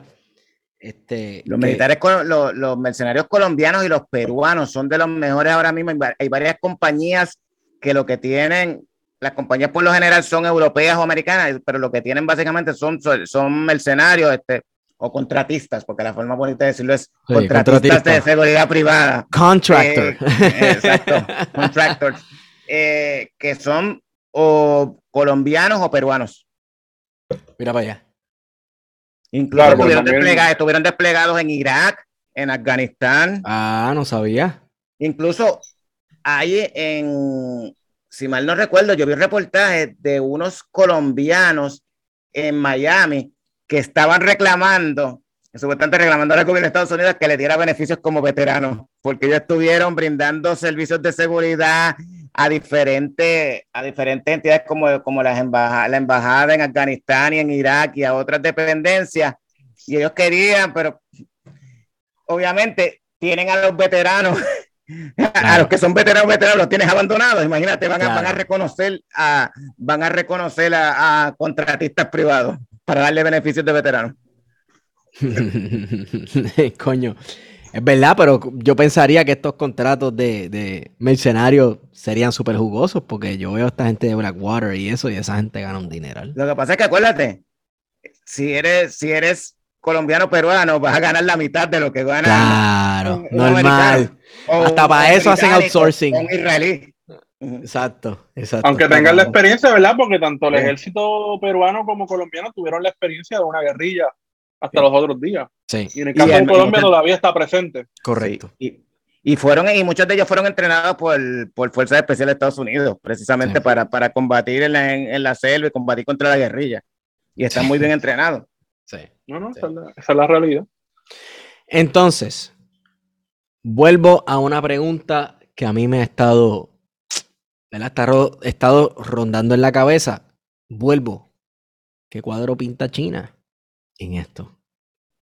Bueno, Putin viajó a la inauguración de los Juegos Olímpicos de invierno allá en Beijing y se reunió con Xi Jinping y firmaron un acuerdo, un, un, statement, dieron un statement conjunto en donde obviamente condenaron toda la injerencia de la OTAN en toda esta situación. claro. o, eh, la realidad es que injerencia directa, China no tiene porque realmente a Europa no le interesa en ese aspecto, pero China se beneficia de todo lo que está pasando ahora mismo, porque ahora mismo Estados Unidos ha, diri ha, ha dirigido todos sus cañones, toda su atención, todos sus recursos a lo que está sucediendo en Europa con Rusia y se le da un brequecito un poco a, a, China en el mar de China Meridional y todos este, todo estos conflictos, eh, en todas estas batallas económicas que ellos tenían. Eh, China se siente de lo más tranquilo porque ya nadie está pendiente a si los aviones, si de momento zumba sus aviones a pasar, a darle un pasadito por el, por el, por cerca del espacio aéreo de Taiwán, o si se encuentra con un barco filipino en el mar, todo este tipo de, todo este tipo de conflictos. Uh -huh. Y pues obviamente a China todo este tipo, todo lo que pueda eh, sacar la atención de, de Estados Unidos de, del Indo-Pacífico y redirigirle hacia Europa, pues a ellos les beneficia. Eh, la realidad es que, como yo siempre le digo a la persona, China y Rusia no son aliados en sí. Ellos son socios estratégicos. Uh -huh. Pero por naturaleza, la, una de la, uno de los mejores momentos de las relaciones de China y Rusia es, esta, es en estos momentos. Porque ellos siempre han tenido conflictos. O sea, sí. Rusia le quitó parte de, parte de, de, su territorio a China en un momento dado. Eh, todavía muchas de las, muchos de los territorios de, del, del, del, oriente de, de Rusia eh, están, están densamente poblados por ciudadanos que son rusos, pero son de etnia china. Sí. Que provienen de China. Y sí hay cierta dependencia, pero no tanta. Yo me sorprendí, estos días yo vi unos datos sobre, hay un gasoducto que lleva gas de Siberia a China y no es tanto, porque China prefiere no comprarle todo tanto gas a Rusia porque no quiere evitar la dependencia. Ah. Porque ha visto que en ocasiones Rusia utiliza eso cuando tiene algún tipo de, de situación ah, geopolítica. cierra la llave. La, Ajá. la mala experiencia de Stalin. Tú sabes, cuando gana Mao la revolución, ¿verdad? En China. Exactamente. Eh, hacen un acercamiento naturalmente a, a, Stalin, ¿verdad? Y Stalin lleva tu, todo su cuerpo diplomático, técnico a China. Y sucede que al principio sí, perfecto, las relaciones, la luna de miel. Pero eventualmente los chinos se dieron cuenta y dijeron, no, para el carajo los, los rusos, vamos a sacarlos porque esta gente se quiere quedar con todo y tiene que ser la vía que ellos digan. Y no, aquí vamos a, a crear nuestro propio marxismo, el, mar, el marxismo leninista Maoismo. maoísta. maoísta. Sí. Eh, y se sacaron a Stalin para el carajo, igual que hizo Tito en Yugoslavia. Exacto. Sí. Que se declaró independiente a los, a los soviets. De hecho, déjenme decirles que esta cuestión de ser stalinista y maoísta, hasta aquí en Puerto Rico hubo sus divisiones políticas y sus pugnas políticas entre grupos de Recordemos izquierda. que la guerrilla peruana este, era abiertamente maoísta. Sí, sí. También este, la organización clandestina dominicana, el Movimiento Popular Dominicano, era abiertamente maoísta. Sus líderes llegaron a visitar China y a reunirse con Mao Zedong. Y este, en Puerto Rico eh, también hubo sus conflictos, como que, ah, este es maoísta, tú sabes, como que con un tipo de, de desprecio. Este, esto, es, estas realinea, estos realineamientos se sintieron alrededor del mundo. Sí, incluso Vietnam, Vietnam y Camboya. Sí, correcto. Los llaveres rojos, los llaveres sí. rojos eran maoístas, Vietnam se inclinaba más pa hacia, se inclinaba hacia la Unión Soviética. Sí. Correcto. Y que es interesante, ¿verdad? Como, por ejemplo, la, la, cómo está ejerciendo Rusia, Rusia y China eh, su poderío en la región, ¿verdad? Específicamente en Latinoamérica, eh, en el que ciertamente Estados Unidos se ha ido desplazando específicamente cuando ocurrió el conflicto en Medio Oriente con Irak y Afganistán, en que se enfocó en esa área, los chinos dijeron, no, acá es que es, acá es que vamos a empezar a mirar las inversiones, vamos a hacer préstamos a lo loco, ¿verdad? A cambio de quedarse a veces con los puertos o con, o con, o con propiedades, ¿verdad? Porque esos son los términos de los préstamos chinos y, eso ocurre ahora mismo, ¿verdad? En lugares como, como, en el continente africano, donde se han quedado con puertos, con aeropuertos, con toda la infraestructura que le construyen a través de un crédito y que después esos países no les pueden pagar, pues se quedan, que es la misma también que hace el capital financiero estadounidense. Pero acá lo hace el gobierno, lo hace el gobierno chino y los, rusos, ¿verdad? Que han tenido una colaboración sumamente estrecha con países como Venezuela, Cuba, curiosamente Brasil, Argentina. Sí. Eh, Rusia, Rusia eh, China lo utiliza más, eh, utiliza más el poder blando, lo que es más soft power, y lo utiliza a través de inversión económica, y así que está de su influencia. Rusia, como realmente su economía no puede, no, no llega al nivel de la, de la China, lo que ellos han, utilizado, sobre todo en el continente africano, es que ellos, sea, ellos están a través de los contratistas privados, el, el grupo Wagner, Wagner Group, que son los contratistas privados exclusivos del Kremlin, del, perdón, del Kremlin. el Kremlin. Exacto. Este, ellos básicamente, y yo lo que hacen es que negocian con los países porque muchos de estos países en África tienen el problema de los grupos islamistas, sobre todo lo que tiene que ver en esta región del Sahel, el, África subsahariana, donde han, donde todas estas franquicias de Al Qaeda y de ISIS se han, se han multiplicado. Y el problema pasó recientemente. Mali, que era una ex colonia francesa, los franceses eh, básicamente se comprometieron en el 2014-2015 que iban a brindar seguridad, iban a acabar con todo este tipo de terrorismo y todo este tipo del islamismo. Y lo que pasó es que se multiplicó, o sea, los números están ahí, o sea, aumentaron los grupos, aumentaron los atentados y varios de los golpes de Estado que se han dado en África en los últimos, en los últimos meses, Mali, Burkina Faso, es derrocando gobiernos, el ejército derrocándolo porque básicamente el gobierno ha sido, estado cruzado de manos eh, para poder combatir este tipo, de, este tipo de terrorismo. Entonces, en Mali, por ejemplo, expulsaron a los franceses, les dijeron, váyanse, o sea, una ex colonia, váyanse. Y la gente estaba, yo, yo me sorprendía porque tú veías las imágenes y la gente en las calles con banderas rusas porque estaban pidiendo que vinieran entonces los militares, los, los contratistas del grupo Wagner, porque para tomar el entrenar a las Fuerzas Armadas y combatir contra, el, contra los islamistas. Y en estos casos lo que hace pues que Rusia no, ellos no, como los países no tienen para pagarle realmente el dinero, ellos lo que le pagan con concesiones, o sea, para minería, para explotar recursos naturales a cambio de eso explotar el oro, explotar el eh, cobre, o sea, lo que sea, pues como tú no me puedes pagar, no me le puedes pagar en dinero, en cash, porque quizás no tienes los recursos, pues me das estas concesiones y eso lo bregamos. O sea, que tú crees que de eso se trata este Belt Initiative, no solamente China expandiendo su esfera de influencia, sino también, pues, básicamente endeudando países este, hacia ellos para ellos tener acceso a ciertos recursos, como por ejemplo, bueno, África es un continente que definitivamente tiene tantos y tantos y tantos. Yo creo que todos los recursos, punto. Todo. Tiene todo. Oro, diamante, petróleo, litio, cuanta mierda. O sea, gases naturales, agua, todo lo tiene África.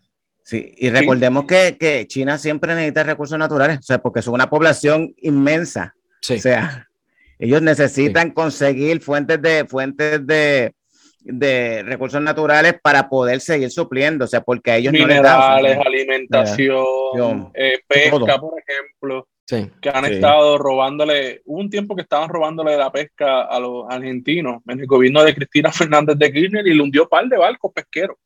se acercaron, hace un tiempo se acercaron al área de, de, de las Islas Galápagos y Ecuador se estaba quejando precisamente por eso, porque ellos llegaban con sus botes, llegaban con una, o sea, no es que llegaba un barco, un barco chino, era que llegaban 10, 15 a una flota. Una flota. Y esa gente son los que tiran pesca de arrastre, ¿sabes? Te tiran una malla y lo que haya en el fondo marino para el carajo, se llevan todo. Es un, es un desastre ecológico andante, definitivamente. Este, y, y aquí lo que se trata al final, ¿verdad? Y creo que Jero me va a matar, pero Saludos a Jero López.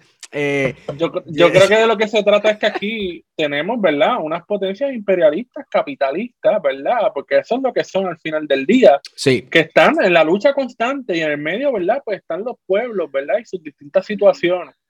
Eh, que, que es lo que está sucediendo ahora, ¿verdad? Eh, vemos siempre la misma dinámica eh, imperialista, porque hay formas, ¿verdad? Diversas de imperialismo, no solamente el estadounidense. Correcto. Este, Rusia ejerce un imperialismo, ¿verdad? Y los chinos también ejercen su imperialismo de Sí. distintas maneras, con unos intereses particulares, ¿verdad? Que son los intereses Turquía. nacionales de ese país. Turquía es otro. Turquía, Turquía es otro, exacto. El Dogan está loco por, por revivir el, el Imperio Otomano. Claro. Sí, y de Y hecho, tiene yo- sus y- intereses- Turquía tiene Mm. sus intereses regionales. sí, Ajá, exacto. lo que el, para mí el problema es que con esos intereses regionales se lleva enredado a los culos y yo siento una solidaridad casi nata. hacia No, el la verdad, pueblo. sí. Pueblo, eh, ¿sabes? Siempre por, por los siglos de los siglos en pie de lucha, tú sabes, y nunca se han dejado. Pero bueno, este, yo creo que podemos ir cerrando, ¿verdad? Sí, podemos, podemos ir cerrando. Yo creo que sí. Este, nada. Yo quería hablar un ratito sobre nuestra nueva mutante, representante, este, digo, Ah, no la hija no reconocida de Magneto. Exacto, este, la Sí, hija no sí. reconocida de Magneto, que la hija de Magneto está buscando la estadidad, ¿verdad? Este, es cabildera por la estadidad. Y- Fíjate cómo, cómo no estamos La infiltrada, que- porque es una infiltrada.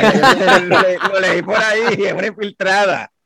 Pero fíjate que no estamos exentos a personajes de, esta, de este calibre, ¿verdad? Políticos, como decía Nieto hace un rato, de personas como Trump, como el- la ministra de Exteriores de Inglaterra, como Boris, ¿verdad? En Correcto. Inglaterra, primer ministro, Bolsonaro. Siempre tenemos personajes políticos que son estúpidos. Del caso. De- unos payasos, unos payasos. Y Pero no es la única, ¿verdad? no, no es la única, son unos cuantos, son unas cuantas. Pero es la que está maquizando 90 mil al año. Y no solamente Sí. eso, es la que dentro de ese comité de cabilderos, o como sea que se llame, ese grupo de cabilderos, aparentemente estaba tratando de, porque todo el mundo sabe que ese grupo es súper ilegítimo y que eso es una estupidez.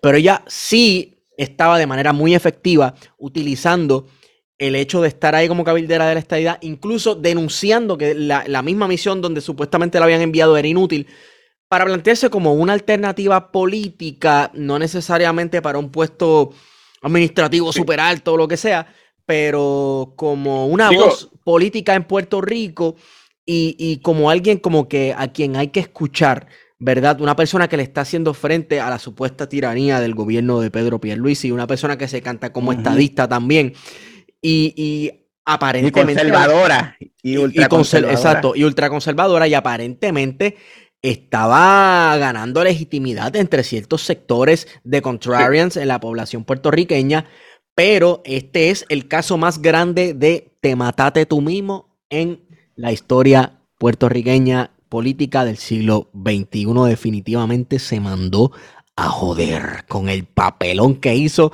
de pegarse las cucharas en no las en las jaboneras, porque lo que hizo fue enganchárselas de las jaboneras después de bañarse hace tres horas, que uno tiene una grasita natural en el cuerpo, y se le engancharon los tenedores. Ridículo.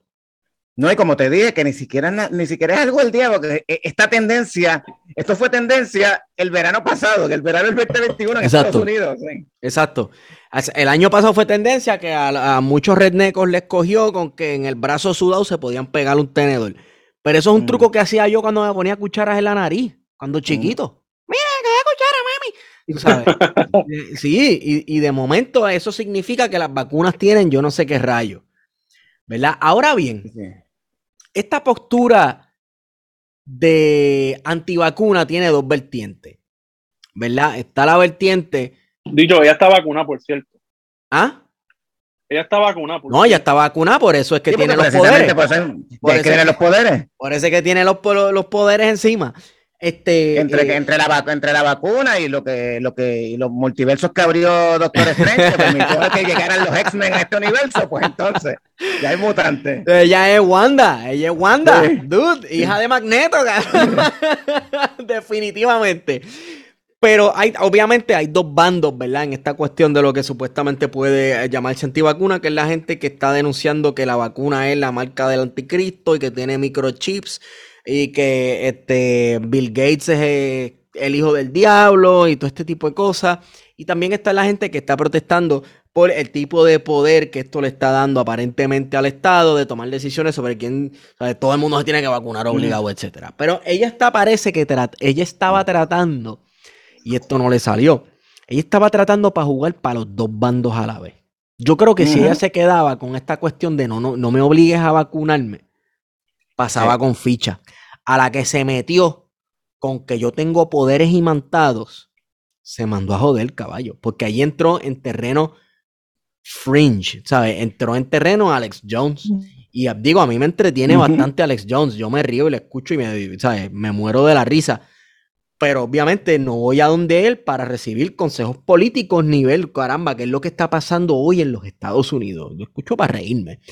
Pues al ella entrar en ese territorio, a la misma vez este proyectarse como una figura política legítima, se mandó a joder dude, porque aparentemente había gente supuestamente seria que le estaba prestando atención y ha quedado tan mal que yo creo que ni cuenta de Instagram tiene ya. Se borró las redes o no sé si sigue en Twitter o lo que sé yo qué diablo.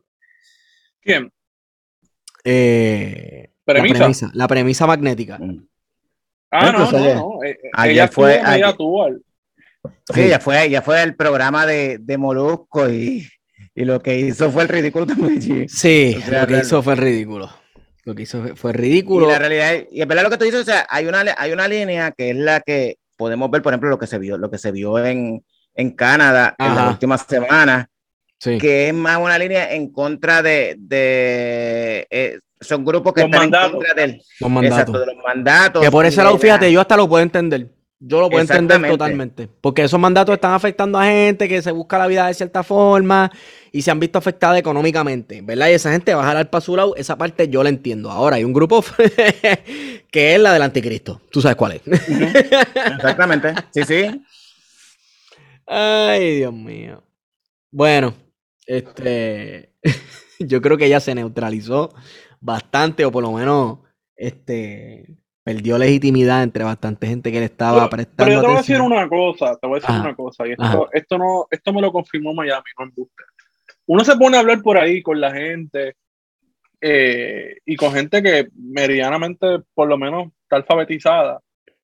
Y hay mucha gente que piensa, sí, hay mucha gente que piensa así, que está vacunada contra su voluntad porque hay una conspiración del gobierno de que hay que, ponerse una vacuna. Sí. Y son mm. muchos, hermano, ¿sabes? Son muchos. Te sorprendería a los que yo he visto en las escuelas y dan clases. Anda para el carajo. Pero mira, ven acá. Entonces, yo entiendo, ¿verdad? Que haya una desconfianza en nuestras instituciones y en el gobierno en general, porque, vamos, yo desconfío de mi gobierno. Punto. Yo desconfío de mi gobierno. Yo desconfío del Estado Libre Asociado de Puerto Rico, yo desconfío de, de Pedro Pierluisi. Yo desconfío de. Tú sabes. Digo, pero eso se, uno desconfía en la medida en que no ha habido, ¿verdad? En, la medida que no hay información. Y cuando no hay información, pues este tipo de cosas son el caldo de cultivo perfecto, porque entonces la gente empieza a especular, a crear teorías. Pero cuando estamos en una sociedad tan informada en la que se ha estado paso por paso hablando de la pandemia, de dónde surgió, eh, cómo surgió, cómo se expande, cómo se reproduce, ¿verdad? El virus y cómo se contagia a la gente y cómo se hizo un esfuerzo mundial, aunque fue independiente, Rusia, China, Estados Unidos, India, Europa, haciendo esfuerzos individuales, pero al final con una meta final, ¿verdad? que era poder vacunar a la población. Eh, pues no hay una conspiración aquí mundial. De, gente no hay una conspiración, pero sí hubo en un momento dado una campaña de desinformación, Guarionex. Ah, no, claro. Y, me refiero, por ejemplo. empezó por, Estados Unidos. empezó por Estados Unidos y no contra China, y, pero también, mano, es que los medios occidentales fueron en un momento dado bien irresponsables con esta cuestión de la pandemia. Y, hablo principalmente de los medios estadounidenses. Porque cuando de, de una vacuna se empezó a hablar para Donald Trump. ¿Y qué dijeron los demócratas? Yo no me pondría una vacuna. ¿La verdad? Que, fuera bueno, eh, repartida por la. leyes Ujú. militares que no se habían utilizado en contextos algunos desde el tiempo reciente. Ujú. Y dijo, no, vamos a financiar por cualquier medio toda la gente, todos los laboratorios que quieran. ¿Y quiénes fueron los primeros en alzar la voz? Los demócratas. Los demócratas, los mismos que le están diciendo ahora a todo el mundo que está en contra de la vacuna, que son unos rednecos y unos maleducados y unos esto y unos lo otro. Pero los primeros en decir fueron incluso gente que era candidata a la presidencia y gente que ganó la presidencia y vicepresidencia de los Estados Unidos. Fueron los primeros que dijeron: Yo no me pondría eh, una vacuna. Pues, eh, eh, que, que sacara esta administración, que no la sacó la administración, que fue elaborada por Pfizer y por distintas farmacéuticas financiadas, ¿verdad? Por el gobierno de los Estados Unidos ante una emergencia que era una enfermedad que estaba arrasando. Pero la realidad es que esto es otro caso más de te mataste tú mismo, cabrón, porque tú, tú saliste diciendo. los demócratas son un desastre. Eh, los cabrón. demócratas son un bochorno, cabrón. Son un bochorno. Esto, tú sabes. Y, y los primeros en comenzar a regar esa desconfianza fueron, ¿Fueron ellos? ellos. Fueron ellos. Y ahora que les tocó Y bregar con que el- la escucharan. Exacto, Ujú. ahora que les tocó bregar con el miel, lo peor que le pasó a los demócratas fue ganar, cabrón. Fue ganar la elección pasada, fue lo peor que le pasó a los demócratas. Porque ahora les tocó bregar con el mierdero y ahora se les está haciendo difícil controlar a la gente y decirle a todo el mundo que confíen en ellos y confíen en la misma vacuna que estaba proponiendo Donald Trump para cuando estaba acabando su presidencia. Ahora que se jodan. Pero nada. Sí, no, yo estoy de acuerdo contigo, tú sabes. Este, lo que ha pasado con el Partido Demócrata eh, en el, el último año de administración de Biden en la Cámara y en el Senado, que básicamente no ha pasado absolutamente ninguna de las medidas con las que el presidente llegó al poder. Es más, la, la más popular que, que fue una de sus promesas, que era eh, eliminar la- los préstamos estudiantiles. La de darle un cheque mensual a cada Ajá. ciudadano estadounidense. Ninguna. Exacto. Por, por, por eso es que Trump va a volver. No lo Entonces, dudaría. en un momento, en un momento dado en que tú tienes una inflación eh, altísima, tienes unos precios de los combustibles que no se había visto en años, Bien, eh, cabrón. versus una administración como la de Donald Trump que mantuvo los precios relativamente bajos, pero claro, eso responde ¿verdad? a la situación de la pandemia, ¿verdad? Bien correcto. particular. Sí. La gente, los ciudadanos, ¿verdad? Van a ver eso como una, una forma de volver a proyectar eh, que vuelva un gobierno de Donald Trump. Sí, correcto, correcto. O de gente, ¿verdad? Como de Santi. Sí. Ahora, en una campaña de Donald Trump, yo quisiera ver qué rol jugarían en Puerto Rico, porque esta gente hace campaña aquí en Puerto Rico también.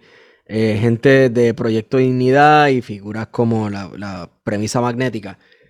Eh, Bueno, y una persona como Jennifer González que se perfila como posible candidata a la gobernación en el 2024, que es abiertamente republicana y Yo no sé con qué cara, Claro. cabrón.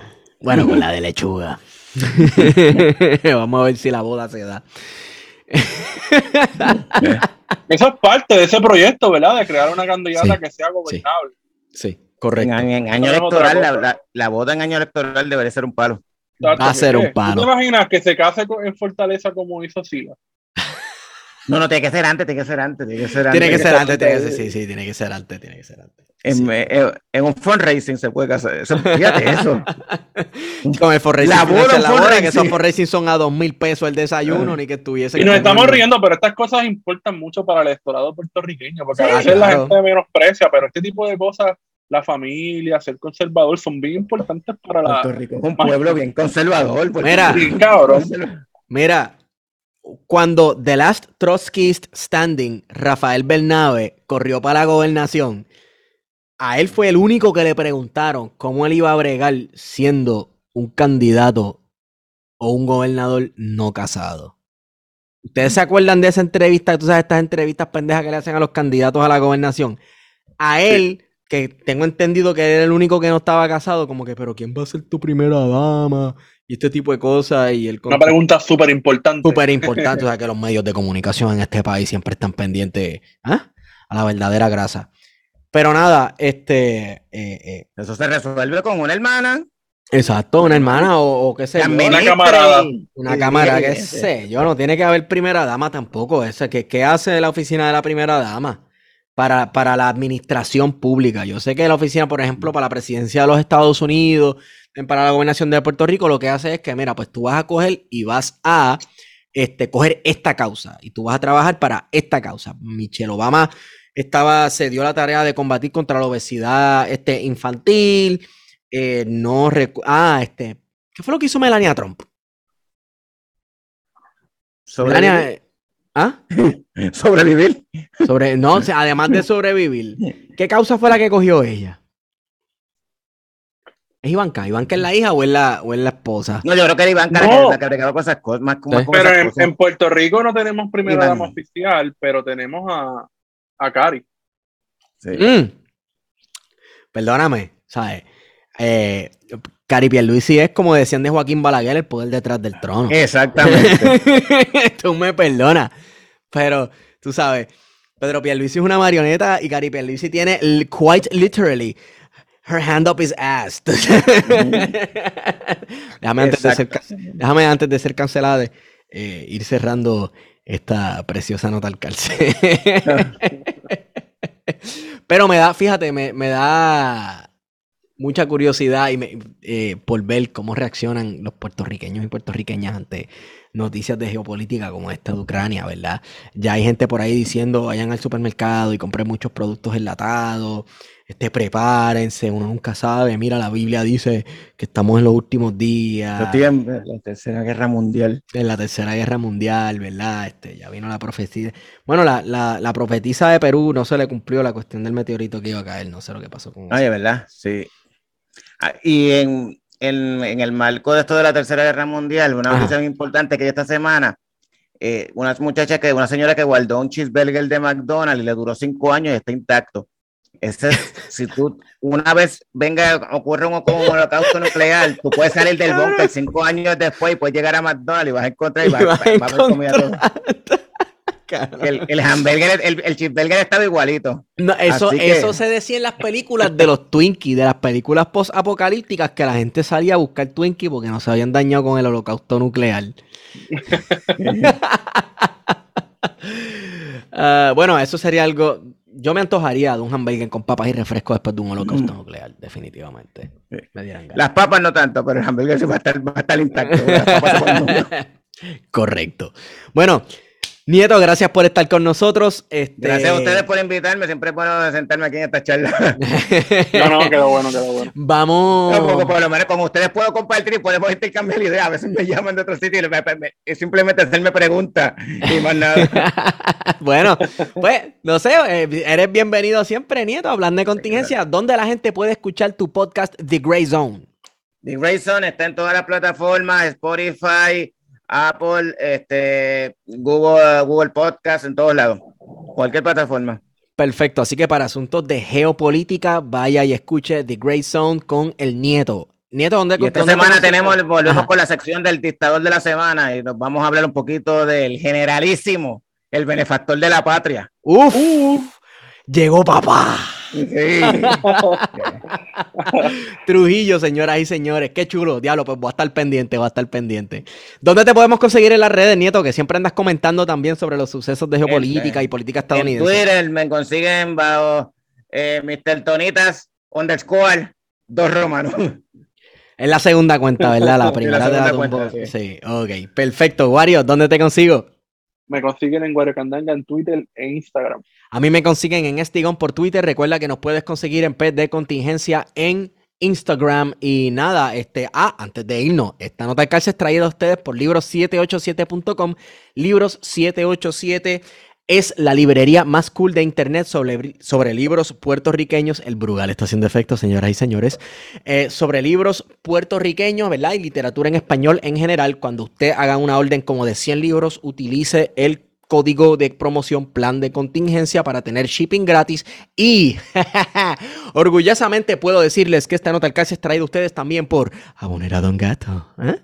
Jabonera Don Gato tiene los jabones que huelen más ricos en el mundo, tan y tan ricos que te dan ganas de comértelos y nunca dejarás de bañarte con los jabones de jamonera Don Gato hechos con ingredientes totalmente naturales. Son tan y tan naturales que casi, casi te quitan la peste encima a Pelú, protestante de la Yupi. Bueno, jamonera Don Gatos, jaboneradongato.com, váyase a bañar. Yo creo que con esta hemos ido con ustedes. Plan de contingencia.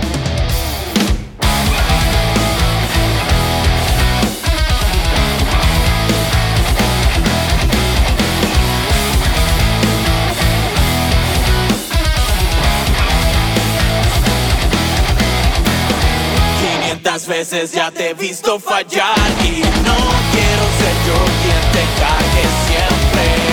Soy el espejo que te ha visto llorar, ya quiero ser pedazo